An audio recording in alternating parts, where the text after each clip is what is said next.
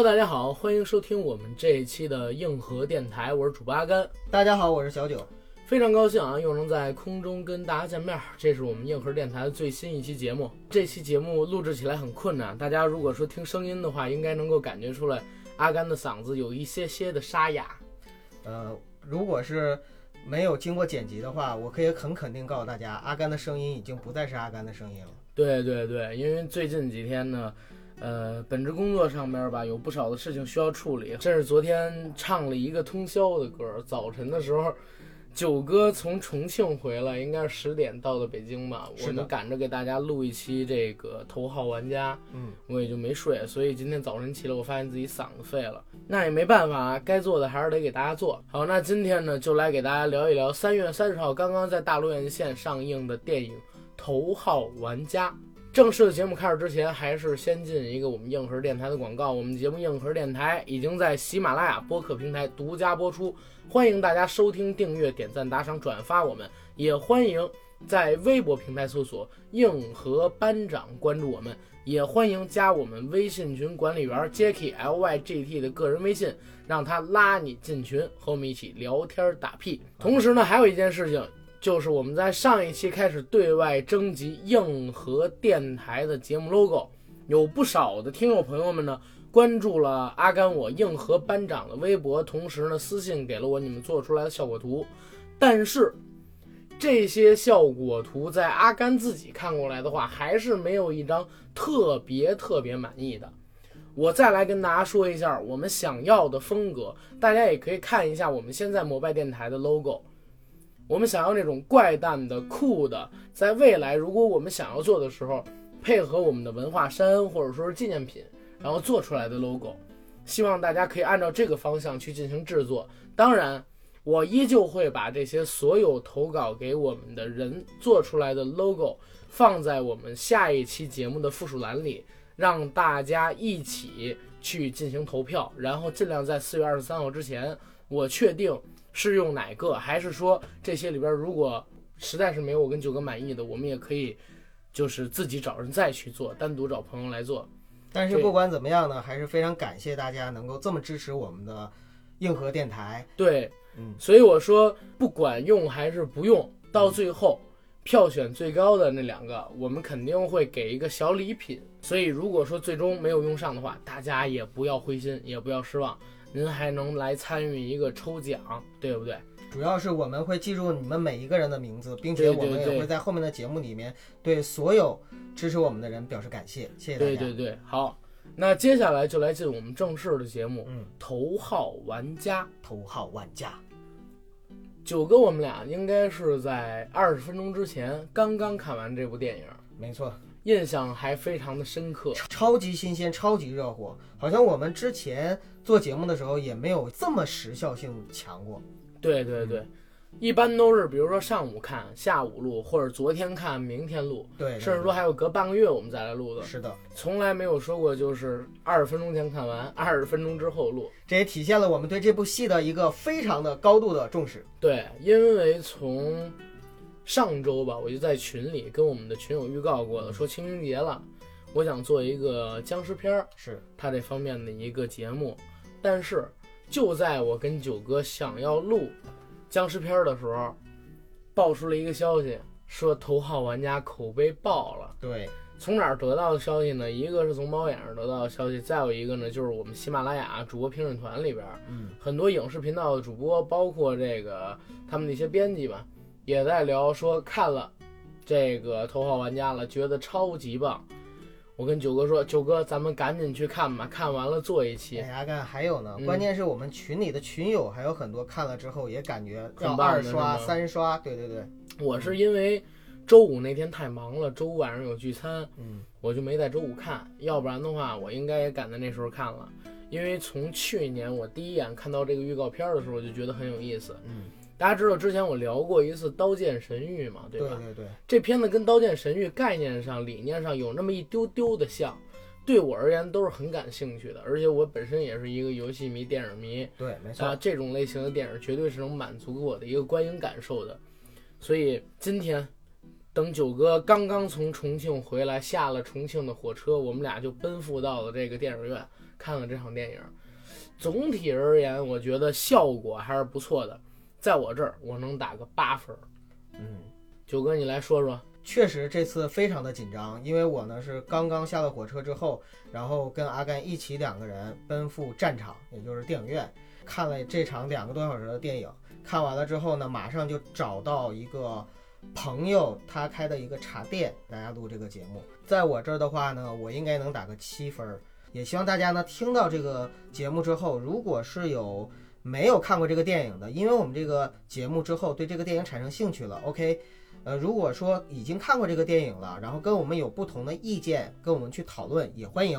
总之就是希望大家，不管你看《头号玩家》这个电影，还是不打算去看《头号玩家》的电影，都应该先听一听我们硬核电台的《头号玩家》的这个节目。嗯，因为这片子我不打了一个八分吗？嗯，我自己是很推荐的。我觉得只要你是一个看电影的人。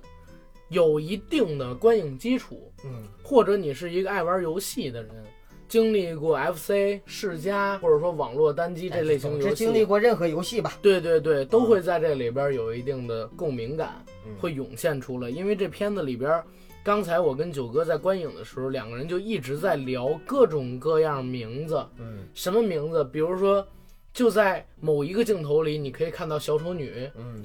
可以看到魔兽里的兽人、机械战警啊等等的东西，太多太多了。对，呃，每一个道具、每一个驾驶工具、每一个武器，甚至说是里边很不起眼的一个小小的酱油角色，都很有可能是在过去八九十年代流行文化史上一个很有代表性的一个角色。是的，对吧？所以像我说的，你如果是电影迷，如果是游戏迷，在这里边可以找到。非常多的一个共鸣感，这也是在除了剧情本身之外的一个乐趣。但是其实说实话，阿甘，我之所以给这个戏打分打了七分，是因为我真的觉得整体上来说，这个戏是因为我期望太高了嘛，它没有达到我的希望。期望太高了是吗？对。怎么理解你这句话？呃，因为我从主播群里边。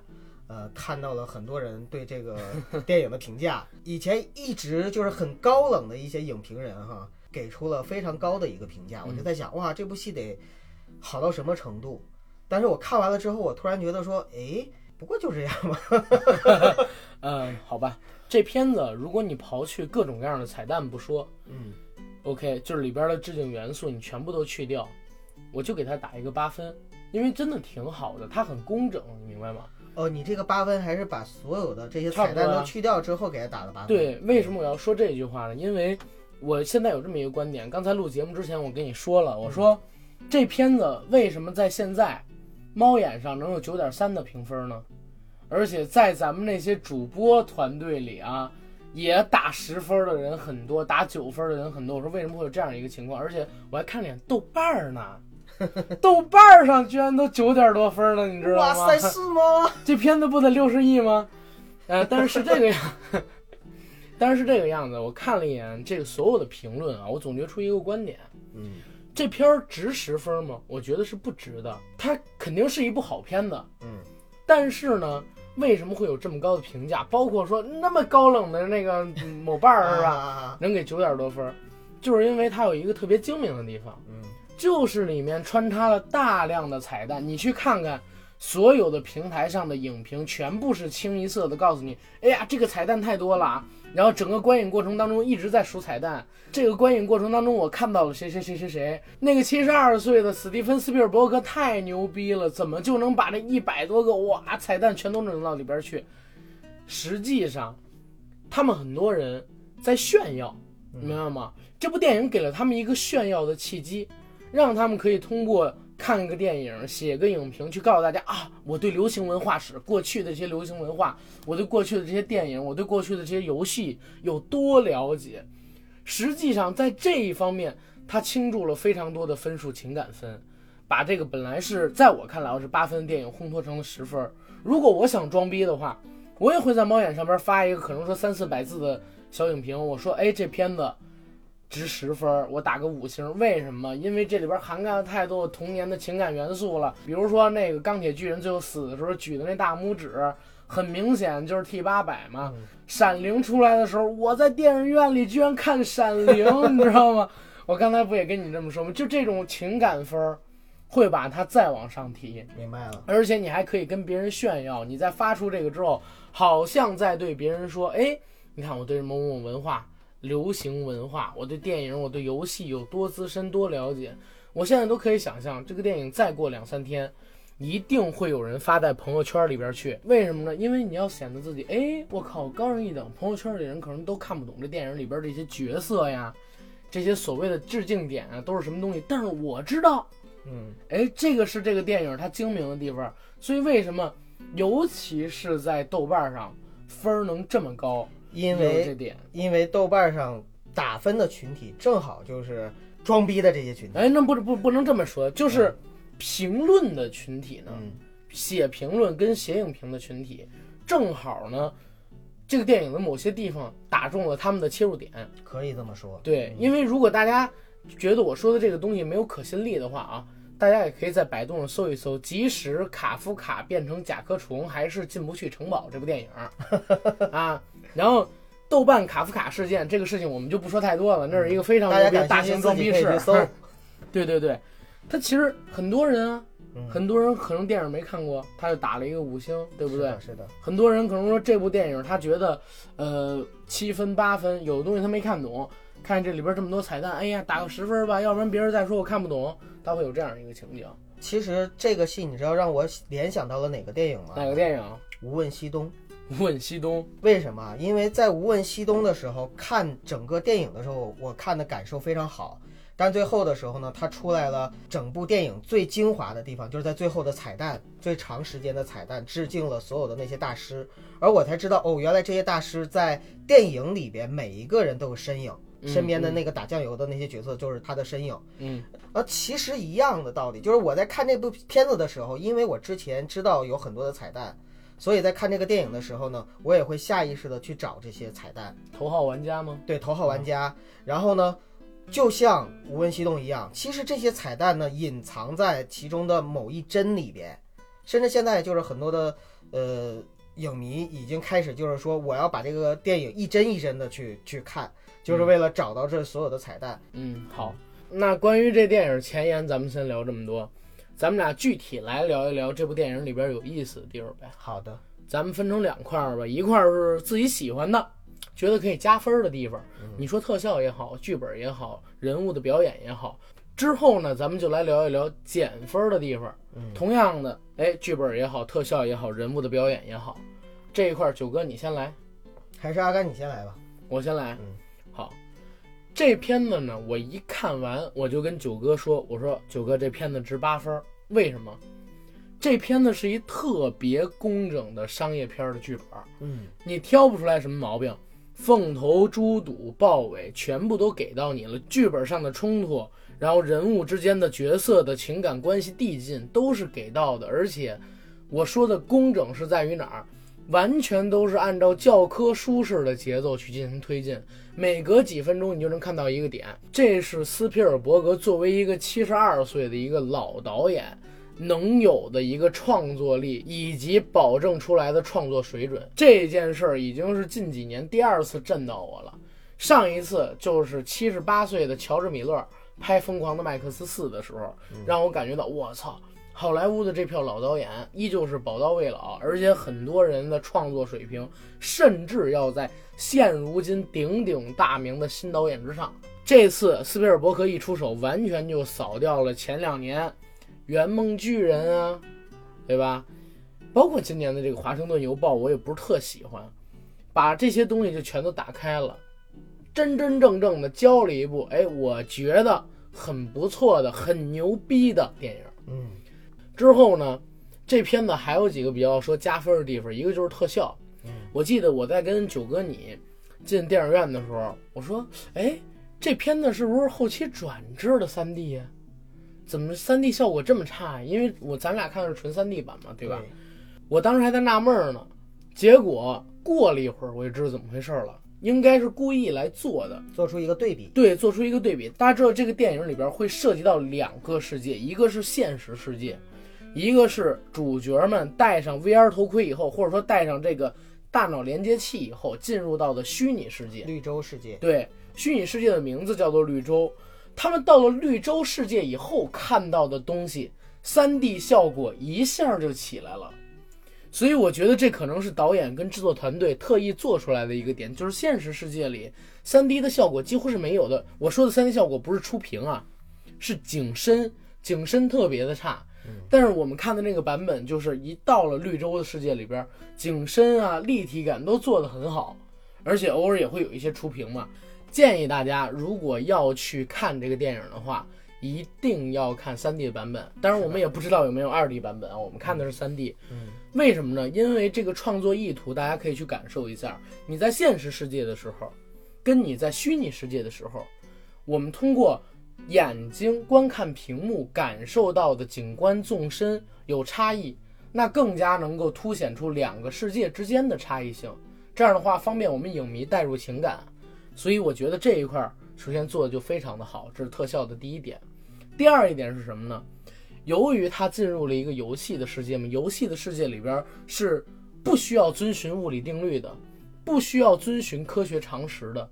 我在里面看到了非常多的，呃，就是自己童年的那些想象力。金刚穿越到赛车游戏，打烂公路，然后我还可以跟僵尸们一起跳舞。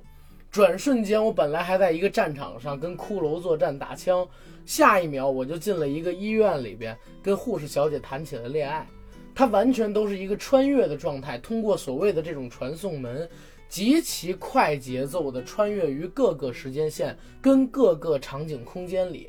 我觉得这个设计特别的好，而且难度也很大。嗯，因为这片子整体的节奏虽然一百四十分钟，我们听起来有点长，但是节奏很紧。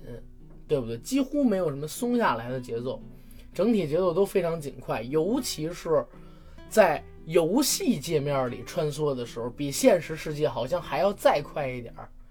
可能也是有这个制作方面的一个考量吧，因为人在进了这个游戏世界之后，你的体能也好，然后你能做出来的动作也好，相比于真实世界是要轻松很多的，所以。可能游戏世界里的节奏比现实世界里的节奏拍出来以后，他们故意放快那么一点点儿，打得更扎实一点儿，细节呢也放得更充实一点儿，这是第二一点。再有一个点就是，我觉得这个电影里边确确实实彩蛋插的不是强插，嗯，明白吗？这些特效做成的也好，或者说是由人物扮演做完的也好，这些彩蛋。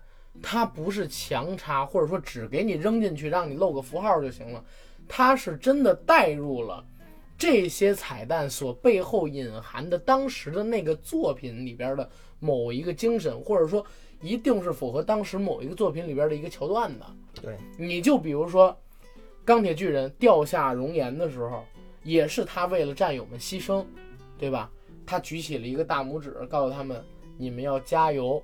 这就是 T 八百在第二部《终结者二》里去世的时候，我离开了，你们要加油，未来的路，肖恩康纳你走下去，OK，啊什么肖恩康纳，约翰康纳你走下去，然后举起这么一个大拇指。你又比如说整个电影里边吧，有一个非常非常非常经典的桥段，我特别喜欢，你猜是哪个桥段？九哥，闪灵，对。因为我没有在大荧幕上看过《闪灵》，你知道吗？我都是自己在家用一台小小的笔记本，双手捂着眼睛。对对对，双手捂着眼睛去看。我跟九哥看到这一桥段的时候，因为我昨天啊，我们要录这个节目，九哥发给我好多文章，我都没看。我说今天再看，我回来的路上我在看这个东西。为什么？我就想看这个电影之前，因为我知道里边有非常多彩蛋，我不想被人剧透，然后我就特地没有没有看这个东西。所以我问九哥，我看到《闪灵》，我说。他们是要去那个闪灵里边吗？九哥是是是，哎我，然后看到这一群人六个吧还是五个，去了闪灵的那个酒店，他们叫全景影厅，嗯，就是他们到酒店里可以参与主人公所经历的那些故事。我觉得斯皮尔伯格应该是把闪灵里边这个桥段，呃，他自己觉得印象深刻的地方，整个 copy 了一下。嗯，你甚至还跟我说，你说是不是里边有一些就是原片的剪辑？对，因为我好久没看过老版的《闪灵》了，我不确定那个镜头里双胞胎的出现是直接从老版《闪灵》里截出来的呢，还是说斯皮尔伯格找了两个比较相近的小女孩一起去拍的呢？这个我不确定。对，但是我跟老版的那个氛围比起来特别像，因为你一进去那个桥段的时候，配乐就变了，变成他妈《闪灵》里的配乐，真的是哎呀，看到了杰克尼克尔森扮演的那个疯子杰克，他的那个那个那个大斧子，大斧子，还有打字机嗯啊，就是只工作不玩乐，啊，嗯那个那个纸片上写的字，对对对，呃，聪明杰克会变疯。对，是吗？我我忘了，我忘了那句台词了。那个在《闪灵》里边是一个特别重要桥段，就是他演的那个小说家嘛，嗯，一直都在忙于工作，忙于工作，每天加班。但是有一天，我们看他那个手稿，结果发现他手稿上边没有任何东西，就是这句话，翻来覆去的这句话，只工作不玩乐，然后聪明什么什么会变疯，就是这句话，完全在做。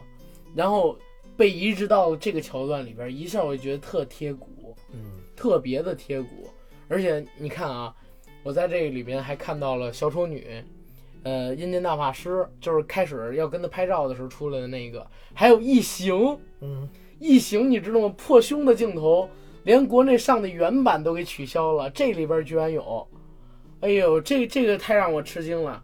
斯皮尔伯格确实是玩的溜，一般的导演很难在这么短的时间体量里穿插这么多的元素。举个例子，我们看一下建国大业就行了，对不对？我们看一下建党伟业就行了。为了在那么短的时间内穿插那么多的明星，把一个还算是比较扎实的主线故事都给讲的一团糟，对吧？我看建国大业的时候就是蒋氏父子，然后还有上海的那段戏就挺好的，但是一到其他桥段，为了穿插太多的明星，就完全牺牲掉叙事了，最后变得一团糟。但是《头号玩家》没有，它虽然有这么多的致敬元素，真的就是穿插的很好啊。可能说大一点的致敬点，我给你多一点点篇幅；小一点的致敬点，你就一个镜头，人家做的非常的好，也没像咱们似的找一百多个明星过来演。当然，这可能人工也省啊。然后这个都是我喜欢的地方省。人工不省版权呢，你想对想，对，哦，对对对。但是你有没有发现，他们这次用的绝大多数的版权都在华纳，对，都在华纳。对，就是自己的东西不用就糟蹋了。呃，对呀、啊你你你比如说那个魔兽，现在不是在传奇那儿吗？对，传奇跟华纳的关系就非常的好，而且之前传奇跟华纳有很多的合作嘛。这次我们看到的小丑女啊、小丑啊嗯，DC 现在就是华纳，对不对？嗯，而且我们还看到六十年代蝙蝠侠爬喜马拉雅山的那个，也是在华纳。华纳本身作为这个美国大制片厂、好莱坞上百年的企业，就有大量的版权。嗯，这跟咱们国家自己做那《十万个冷笑话二》一个动画片儿，用几个动漫角色，就得不停的去买版权，是完全两回事儿。人家几乎都没有版权这么一说，我觉得。是的，是的，是的，嗯，然后这是优点，嗯，缺点，为什么很多人打了十分，打了九分，我就打一八分？我是觉得这个片子，我就在看到《闪灵》等等几个桥段的时候，是桥段本身，吸引了你。哎，吸引了我。整个片子看下，我觉得真是一部好片子，我挑不出什么毛病，但是我就觉得怎么那么说它老套吧，也不对，太平常了，太没有风格了，你知道吗？它不像科恩兄弟那种，就是啊你要是详详究的话，每个人都能揪出毛病，但是你一进了他那个情境里边，你就爱死他。就怎么会那么酷？对，怎么会那么酷？怎么会那么冷？怎么那么荒诞？跟黑色幽默，跟那个杜琪峰一样。嗯，但是看这部电影给我的感觉就是，哎，这真是一部好好的电影，但是就是一部电影，它具体是什么电影我说不出来，你知道吗？这是我最近几年看斯皮尔伯格的电影啊，涌起来的一个情感。我是什么时候开始发现我看他电影有这样的情感的？我应该是从《战马》开始，嗯，战马，或者说从林肯开始，我就觉得老斯是不是年纪大了？因为大家可能不太知道啊，这斯皮尔伯格地位在美国相当于国内的张艺谋，国师，对。但是他跟张艺谋不同的地方在于哪儿？第一，哎，本身的这个质素可能说是比国师嗯略强这么一丝丝啊。再有一个呢，人家本身所在的这个体制内啊，有一个完整的工业体系去支撑他的创作，这跟张艺谋相比就太大了。对，张大国师实际上我觉得啊，如果他自己想整一个东西，可能创作力没下降太多，但是时代啊，跟咱们目前他所处的环境绑架他的这些东西，已经不允许他再做出像《秋菊打官司》、做出像《活儿》那样伟大的作品了。再努力，也不过就是一个归来。归来一个戴着粉饰面具的一个故事。戴着镣铐嘛，对，但也依旧是好活儿嘛嗯。那斯皮尔伯格也是一样的，他最近这些年拍的这些电影，都异常的符合美国的主流的价值观，对吧？最后无论如何，一定是好人胜利，坏人结束。坏人结束还不能让坏人很惨烈的死去，不那么血腥暴力的离开这个世界，要不然就是坏人最后会洗心革面，对吧？幡然醒悟，然后放下屠刀，立地成佛，就像这部电影里边一样啊，这是剧透了。还有呢，就是他现在拍的所有的电影都有点像在讨好美国的这个观众，而且呢，在刻意的摆正自己一个政治正确的位置。但这也是我一面之词啊，片面的观点。但是既然能产生这个观点，我觉得那可能老斯也或多或少会面临像我刚才说到的这些困境跟疑虑，对吧？现在这部《头号玩家》出来，可能说，哎，最近几年的一个翻身仗，但是《头号玩家》在我看起来还是很没有风格。这一块，我想借用高晓松的一个观点。高晓松之前聊这个斯皮尔伯格的时候说，哎，现在看斯皮尔伯格，大家可能会觉得怎么那么一般，片子拍的都那么工整，那么好，然后剧本啊、制作呀、演员都无懈可击，但怎么就不让你感动呢？他说是这么回事儿，因为啊，斯皮尔伯格的风格影响了整个好莱坞的风格，导致八九十年代之后，所有好莱坞的导演全都在学斯皮尔伯格的风格。现在的好莱坞通篇都是他的风格，所以就让斯皮尔伯格自己的电影好像变得特别大众，特别没没有风风格对吧？特别没有风格，这我是真认同。我今天看这个斯皮尔伯格的这个《头号玩家》，我真的是感觉不行，就是没有风格。片子真好。我小的时候看斯皮尔伯格另外一部电影叫《AI》，嗯人工智能，这片子其实也挺好的，就是他跟库布里克他们俩算是半合作吧，库布里克的遗作让斯皮尔伯格接手嘛。嗯但是这片子，我现在在回想 AI 那个东西，差在哪儿？太全龄向，而不是专成人向，血腥暴力，包括说对社会体制的拷问这方面，没有社，没有库布里克做的深刻。嗯你看《发条城》，再看 AI，你就知道库布里克他可能是想讲一个什么样的故事。但是放到斯皮尔伯格那儿拍起来，就是一个很温馨的，孩子需要母亲，母亲也爱着孩子，但是呢，因为你是机器人，我们害怕你伤害到我们亲生的孩子，我不得已把你送走，但是孩子依旧是永远记得那个母亲对自己的那个爱。他要讲一个温情的故事，嗯所以到最后导致这个剧本儿不是说整体色调比较偏亮，而是说就是画质太童真，太像儿童片了。这是斯皮尔伯格一个电影很大的问题，当然可能这是他故意而为之嘛，为了去向观众们负责，让观众们能够接触到更好的创作理念等等等等的。但是这也是造就他自己本身风格体现不出来，就是工整好看，但是你找不到记忆深刻的那种点，就像去年《银翼杀手》跟《敦刻尔克》那样。嗯一下就说我操，这片子不但好，而且我印象特别深，我就知道它跟市场上边的电影不一样，这是一个导演拍的，另外的那些是其他导演拍的。但是这电影你说它不是斯皮尔伯格拍的，你要说他是 G.G. 阿布拉姆斯拍的，我也信；你要说林奕斌拍的，我也信，搁谁说我都信。所以这本身也是一个问题啊，这是我打分的优势、劣势，我都说了。九哥你来，呃，阿甘你说了这么多哈，其实我很大一部分观点是认同你的观点的，呃，但是今天呢，九哥其实是有点想做反派的，有点想做什么？有有点想做反派的，因为刚才阿甘反派啊？呃就是唱唱反调的意思。啊，啊，因为刚才阿甘说到的那些呢，大部分观点我其实是很认同的，包括就是高龄的世界名导拍出了一个非常中规中矩并且合格的，并且非常好看的电影，然后呢里边有无数的致敬的情节，而且插入的都非常的好，等等等等，就优点我就不想再多说了，因为这些优点我相信会有无数的人去说这些优点，但是 同时我就发现。在这个片子我看的时候，我的观影感受并不是特别的理想。呃，有这么几点。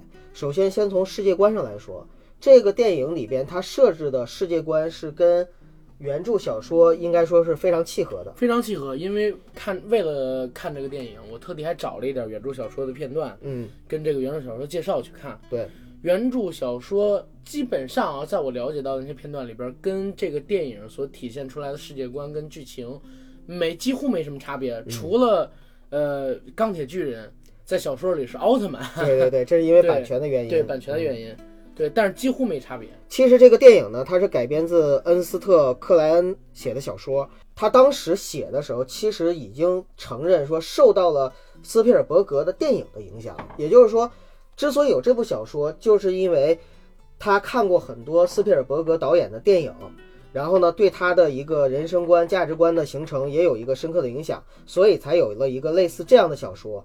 那么斯皮尔伯格呢，反过来又把这个小说呢拍成了斯皮尔伯格自己的风格的这样的一个导演，呃不是呃自己的风格的这样的一个作品。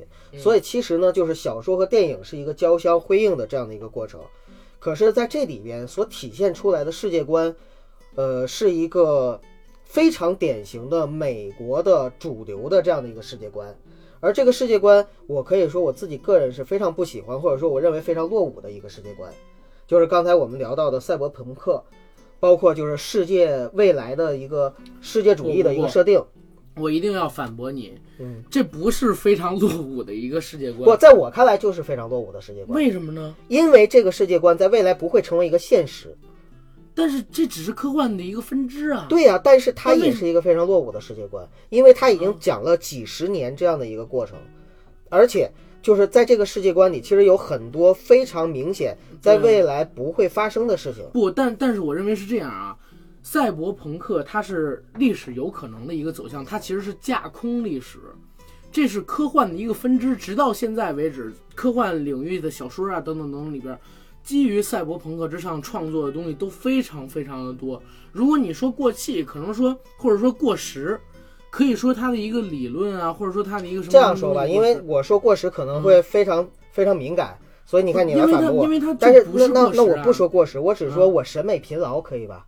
就是这是一个我对关于赛博朋克，还有就是啊关于它展电影里边并不是纯粹的赛博朋克，对对对，它是因为是纯纯粹的赛博朋克，我还能够接受。嗯，但是呢，就是它这个电影里边展现出来呢，是让我有点审美疲劳的那种美式的对未来的一个世界观的设定，不，西斯皮尔伯格式的对未来的一个设呃定。也就是美式，其实真的就是美式的，好莱坞式的，是你看那个呃，对，或者《我们说好莱坞式的，，对，好莱坞式的，或者美呃或者斯皮尔伯格式好就斯皮尔伯格。斯皮尔伯格式的这样的一个对世界未来世界观的设定，其实这种设定，首先我认为是我在看这个的时候，我会非常跳出这个故事，因为我会觉得未来不会这样子，然后这个世界也不会这样子，那我看的就是一个不会发生的事情。不但九哥，你要打开想象力。我虽然知道赛博朋克这样的世界几乎不太可能会成为现实，但是我也想过，如果它发生了，我也不会吃惊。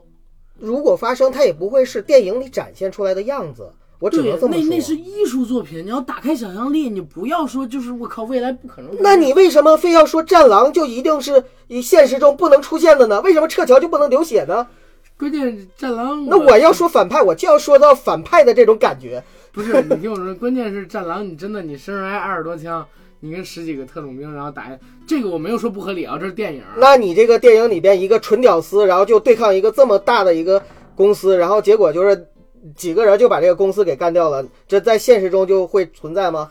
这个电影啊，有一个处理无数 bug 的最合理的东西是什么？就是说，它呢是有两个世界，一个是游戏世界，一个是现实世界。刚才九哥提到一个问题，就是说，这个电影里边呢有一个财团嗯，想要控制这个游戏，因为这个游戏已经左右了全球的经济嘛，对吧？是全球的经济，全世界人的生活都被这个游戏左右，每个人都存活在这个游戏里，不想退出来。这是他们真实的世界，可是现实生活只是他们一个休息的平台。嗯那男主角呢，只用了五个人，找了一个 team，就打破了这家公司的重重封锁，从他们的手里抢到了这个叫绿洲的世界这个游戏的控制权。嗯九哥觉得这一块不合理，但是我觉得如果你是套用这个电影本身世界观的话，哎，你是合理的。为什么呢？因为这几个人在开始的时候都说了，他们在游戏里其实很有名的，对吧？游戏里边本来猎人就很少，之前他一报出自己的名字，还有人说：“哎，你是那个得过圣杯的、拿到过圣杯的那个人吗？”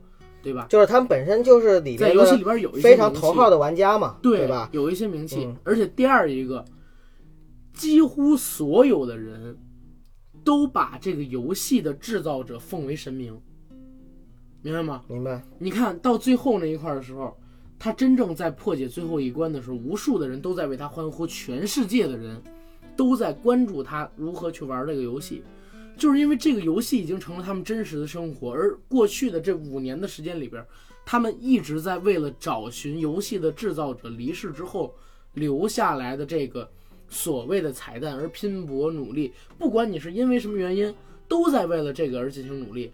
包括你看最后的反派也是一样的。那男主角他们在游戏的世界里，而且有一个最强的一个设定是什么？实际上，这个游戏里有一个观点是一直在跟大家沟通，但是很多人都没有注意到的，这是什么呢？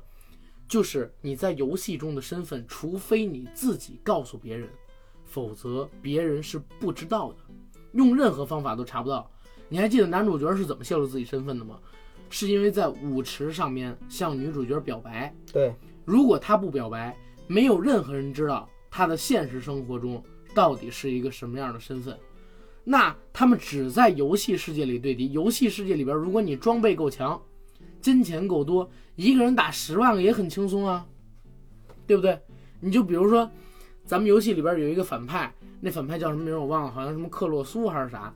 那大哥手里边有一个九十九级的神器，那个神器直接把整个星球包进去了，而且是免疫任何物理攻击、魔法攻击。人家问这个防护罩能撑多久，在无数的炮舰轰击它之下能扛多久？他说能扛个一千年左右吧。这种东西只有在游戏世界里边才能实现呢。所以换言之，他们也是，他们实际上是两个世界。现实世界中这么大财团，我跟他们比，狗逼都不是。但是在游戏世界当中，他们这些玩家都是很初级的玩家，我们已经是很资深的玩家了。我们可能说是游戏整个排行不是已经排了前三名？可是你说的这些，阿甘，我不得不打断你，因为你说这么长，还是在讲这个游戏的世界观，我说的是这个电影的世界啊观。电影的世界观，因为在这个电影里你不是在，说不合理的地对？不合理是不合理啊，因为在这个电影里边，我们从头到尾就没有看到政府的出现。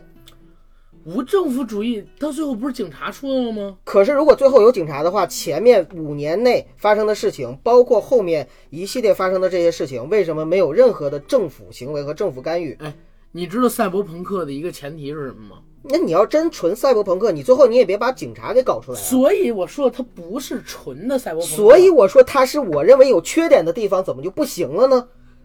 你为什么要反驳我呢？但是你说的是过时，这个对，我对我就说过时，好吧，这个让我们的听众就是去反驳吧。不是过时，是审美疲劳，好吧？嗯我收回我过气和过时这个说法好，啊，我只是说这个世界观的设定对我来说呢，是一个就是美国人都这么拍，美国的好莱坞电影都这么拍，大片都这么拍，所以我真的就是提不起任何的兴趣，我非常的不感冒这种设定，是因为啊前面大家打得火热，压根就看不到任何的政府行为和政府干预，最后的时候警察跑出来了。如果一切都建立在法治社会或者说法治的情况下的话，根本就压根不会出现这样的事情。还有就是特别老套的，美国不光是有那种就是个人英雄主义在电影里边的一个，就像主角光环，而且其实在整个的好莱坞的体系里边，我认为都会有一种就是美式封建主义。什什么叫美式封建主义呢？美国人总喜欢把一个反派，比如说是一个财团的头子呀，或者是一个政府的幕后的高官啊，他就可以控制一切，他就可以左右一切，他就可以说一句话，下面人就死命的去执行。这不是美式的民主，这是美式的封建主义。就是老外总觉得说有这么一个幕后操作的大 boss，这跟我们认为有一个总是有一个皇上高高在上有什么区别呢？但是我觉得是这样，这个电影有一特好的地方，就是大家如果去看这个电影啊，看到最后的时候会发现，无产阶级人民群众站起来，把资本家围在中心，然后伟大的、正确的引领着共产主义光辉的人民警察？啊，出现，拿着枪举着对着资本家的时候，资本家面对着无产阶级人民群众以及伟光正的共产主义人民警察，羞愧的低下了自己的头，流下了热泪，放下了枪，垂头丧气的跪在他面前说：“为共产主义事业奉献终身。”这是这个电影，你看为什么没有政府主义？共产主义，你需要政府吗？哎，哎，你这话，有不对？有不对？有不对？有不对？有不对？你这话说的哈，有不对？有不对啊？有？不对啊？嗯，啊，九哥，你接着说。你你你这个结局，就是你说的这个结局，其实它恰恰就是好莱坞是大团圆的结局嘛？对对对，对不对？恰恰是一个而且坏人还醒悟了。对，所以就是其实我们说斯皮尔伯格他的电影就是造梦啊、童真啊等等等等，伪光呃不是光明正直吧？就光明正义吧？就这些东西啊是肯定都有的。但是这些东西其实对我来说就是审美疲劳的。然后刚才说到世界观，世界观上面我真的有点审美疲劳，这是我要说的第一点。第二点就是从整个它展现出来的这个游戏场景，你刚才讲到你说，呃，给你一个非常震撼的感觉，你把很多的就是八九十年代，尤其是八十年代的潮流文化，对对，都展现进去了。但是其实作为我来说哈，我是认为好的游戏不是这样的。好的游戏并不是充满细节的，好的游戏像刘慈欣在《三体》里描述的《三体》游戏那样，是一个非常宏大，你看起来呢是去实去实体化、去设施化，然后你会发现里面什么都没有，但是呢里边的所有的细节呢又无处不在，那是一种就是更高级的游戏质感。而斯皮尔伯格他展现出来的这个游戏，我只能说老爷子还是老了，因为他虽然说在技术上面。给我们展现出来的是一种，就是好像是紧跟时代潮流的这样的一种感觉，但实际上在他的思想上面，他展现出来的仍然是八九十年代或者说上个世纪的这样的一种技术思想，而现在的技术思想是未来如果真的我们有游戏的话，一定是去设施化的，也一定是一种就是呃去掉过去的符号化的这样的一种崭新的游戏体验。就比如说我们现在玩的，无论是吃鸡也好，王者荣耀也好，还是其他的游戏也好，它里面有大量的那种优于过去的那样的一个真实体验。而这种的话，在这个它的绿洲的这个设定里，我是没看到的。可能是因为原著本身就是一个过去的作品。对，但是我觉得啊，这个东西反而有可能实现。你知道为啥不？以前我们看到很多的这个，比如说《创战记》嘛，嗯。你进入了电子世界，整个人进去了，这个在我看来不太可能实现啊，肉体进去这个太难了。或者说，你看有的游戏，直接是精神进去了，肉体我靠，你完全什么都感觉不到，就是思维信号化嘛那种，对，就变成思维信号化，然后你肉体什么都感觉不到，可能死就死了，嗯啊，然后你灵魂跟人一起消亡而已。但是这款游戏有意思在哪儿？它只是说把这个世界连接到你的大脑。如果你想感受这个世界的存在跟认知的话，你需要买穿在身上的一种防护服，或者叫强化服。这个强化服会反馈给你真实的触感，因为它会模拟。所以说，你你你实际上只是大脑连接了而已。你把头盔摘下来，你就依旧是回到现实世界。这个可能是未来世界几十年内能达到的一种水平。哎，对这一点你说的很对啊，就是在这一点上我是认可的。就是二零四五年嘛，毕竟对对对，因为它描写的是一个近未来，对，然后它展现的这个科技水平呢，也是一个近未来的科技水平。而且它在里边还说了，这游戏是二零二五年就上线了，也就是说跟现在为止的话，大概还有个七年，嗯，七年左右的时间。七年的时间，我觉得出一个 VR 的游戏，VR 普及有可能会实现，在全球，对吧？所以说到四五年的时候，能不能发展成这个游戏里边这样，我觉得是很值得商榷的，有可能比他们还要先进，对不对？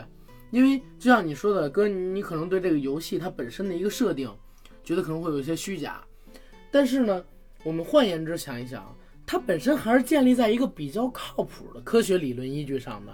就是你感受不到那里边那些所谓的触感、痛感、快感，你一定要带上这个防护服，然后让这个防护服去反馈到你的身体上，你才能够感觉到。你如果用的是很便宜的防护服，你的感受就不真实；你如果用的是很贵的防护服，你就会感觉到啊，真的有女人在摸我，对不对？他们那个男主角不提到了吗？我新买的 X 一防护服有胯部超强敏感加强处理，对吧？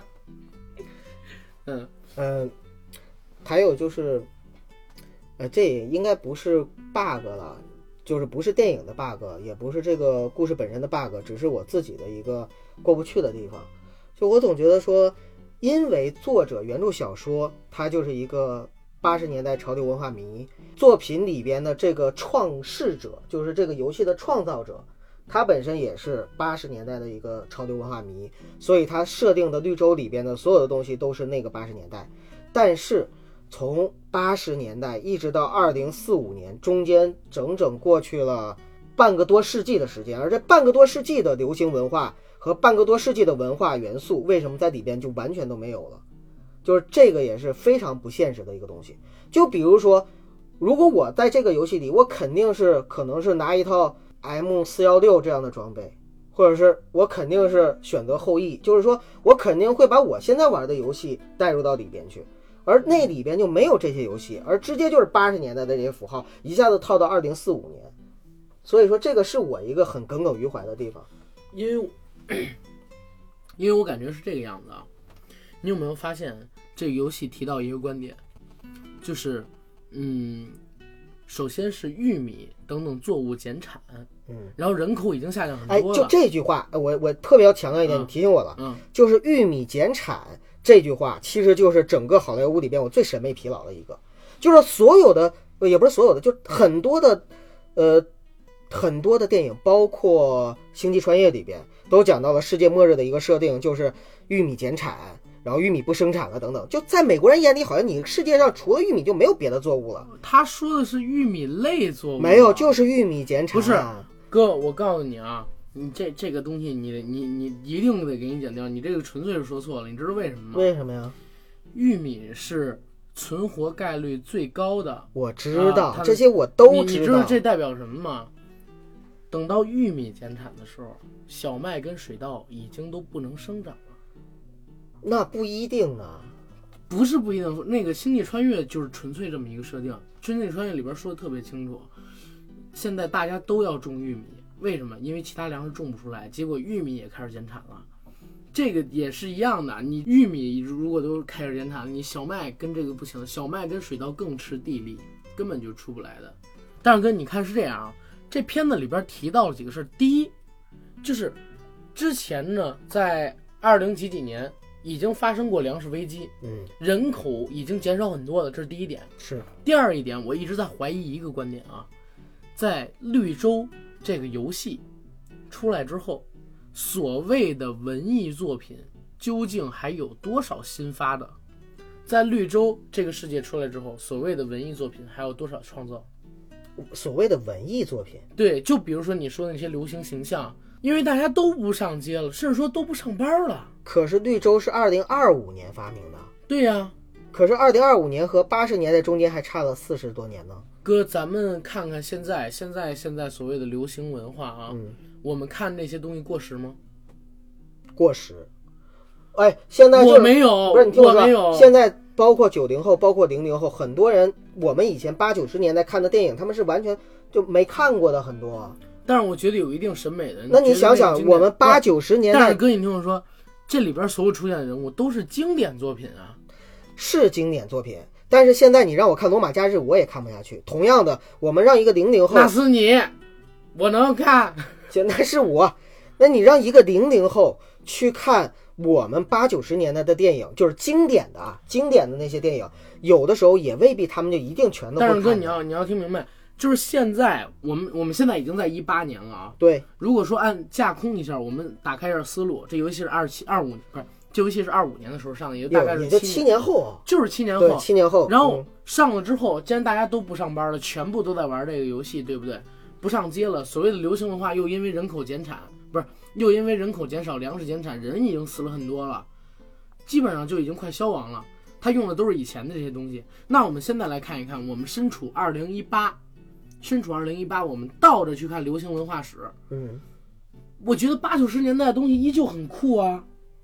但是也不是说完全就没有九十年代或者新千年之后的影子呀。有啊，你给我提一个魔兽不也出来了吗？魔兽，魔兽是八十年代的，魔兽的兽人怎么可能是八十年代？九十年代的。魔兽世界的兽人，你忘了吗？就把那男主角拽进去的那个，那个四个腿儿的那个，不是四个手的那个，四个胳膊那个嗯四个手的那个。这魔兽就是其中的一个代表啊。可对呀、就是八九十年代呀。那新嗯千年之后的呢？新千年之后，我我还真是觉得新千年之后，全球都变成文化荒漠了。全球的整个文艺啊，流行文化也好，艺术也好，都在走下坡路。那我能不能这么理解？就是说，现在其实我们很多都是在啃老本儿，对我可以这么，我我我自己反正是这么想。就我们翻的，包括我们怀旧的、缅怀的、致敬的这些东西，其实都是在啃老本儿。我们不说别的，我们就说，呃，所谓的时尚圈，嗯，时尚圈现在就是翻来覆去的把前几十年来不断轮回的东西再拿来轮回，这是第一个事情。第二个事情，呃，从毕加索、达利、安迪沃霍尔之后，我们叫几个能像他们一样影响整个世纪的那么牛逼的伟大的艺术家有吗？现代艺术家可是你说的这个太小众了，就是艺术圈太不小众众啊，真不小众。毕加索、安迪沃霍尔、达利当年在他们那个时代，真的是风靡，到哪儿都是明星的，到哪儿都是明星的。鲍勃迪伦要跟那个安迪安安安迪沃霍尔住在那他那个银色工厂里，达利和会跟那个爱因斯坦，达利会跟希区柯克合作。你如果说到毕加索，他更是一个大众情人，他们是当时就是大众偶像。但是你现在你找不到有这样影响力的艺术家。然后我们再说回电影，两千年之后，你不觉得全世界的电影都在倒退吗？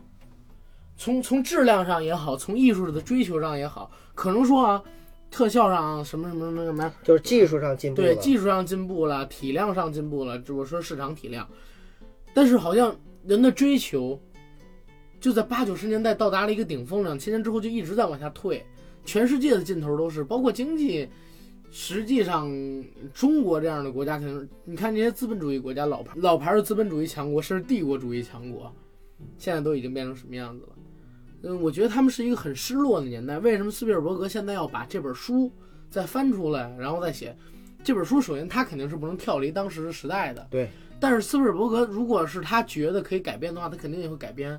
但是他可能也是很怀念八九十年代他最风华正茂，老子最牛逼，拿奥斯卡最多的那时候，老子票房就是他的号召力黄金时代。对对，所以这也是他的芳华呀，斯皮尔伯格的芳华啊，没错。就是你看你这么一讲完之后，我就释然了。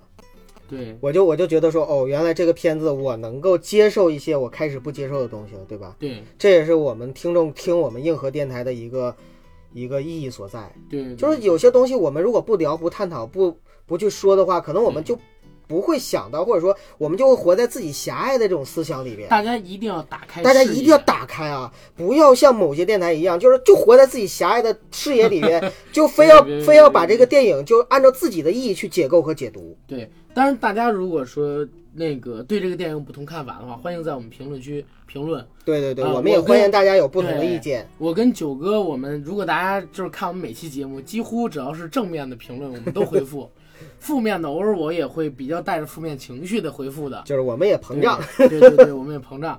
我刚才扮演的这个角色，其实就是一个想要勾搭出阿甘更多的这样的这样的一个思想，或者说一样的火花的这个成功，很成功。这样的一个角色。我是万万没想到，很成功，九哥。那如果咱俩都是一样的观点的话，那这个节目还有什么意思呢？嗯对，大家听着也就没有什么感觉。一定要有畸变，然后大家也可以跟我们畸变这个东西。对，而且说句实话，就是我刚才虽然故意说了很多那些东西，但是我要说的是，《头号玩家》这个电影我肯定还会二刷。你会带你女朋友去吧？她如果想去，我就带她去，没准今晚上就带她去。我应该会带我媳妇儿去。因为我今天在影院里边实在困得不行，有十几分钟我还睡着了。对哦，我看到阿甘睡觉喽。对，因为实在太困，我昨晚上一点都没睡。嗯，好吧，先聊到这儿吧，咱们、好吧。好的，然后有更多的东西看，后续会不会给大家补？这期先到这儿好，啊，谢谢大家支持。谢谢。然后片头那点事儿，大家别忘了啊，谢谢。我都忘了。